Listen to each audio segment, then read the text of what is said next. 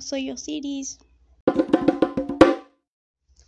Hoy voy a hablar primero sobre la idiosincrasia del mexicano. Antes que nada, hay que saber que los mexicanos mayormente son mestizos, una mezcla entre indígenas y españoles. Después de la conquista se le impusieron nuevas características y comportamientos. Actualmente los mexicanos poseen diversas tradiciones y costumbres, celebrando religiosamente diferentes días del año, una variedad de festejos como Semana Santa y celebraciones de santos.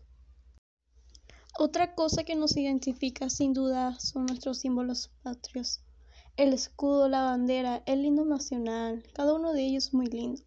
Pero además de poder identificarnos por ellos, las personas externas a México suelen interpretar a un mexicano con la figura de un mariachi, quienes sin duda son una representación física y humana del charro mexicano, pero eso no quiere decir que todo mexicano utiliza o luce ese traje en su vida cotidiana. También se reconoce al mexicano como alguien que puede doblarse, humillarse, agacharse, más no rajarse.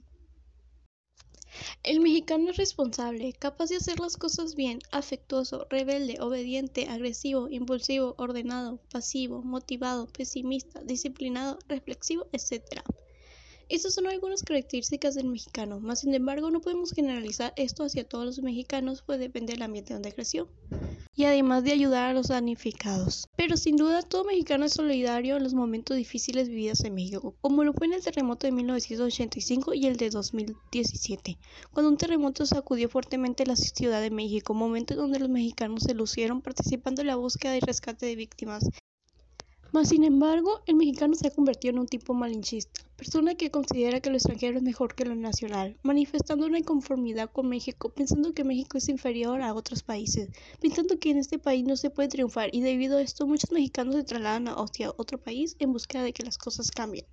De igual forma en el país se consume lo extranjero, abriendo cada vez más locales o franquicias extranjeras.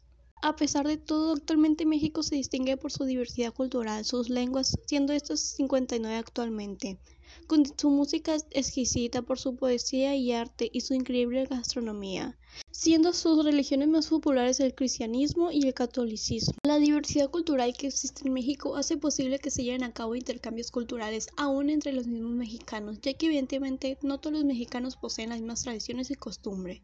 Y esto suele ser claro, claro cuando hablamos con algún amigo y este comenta que en su hogar realizan de manera diferente quizá la comida de la que estén hablando o tú tienes el domingo como un día familiar y tu amigo lo ve como un domingo de relajamiento consigo mismo. Evidentemente como México no hay dos. Esto es todo. Gracias, adiós.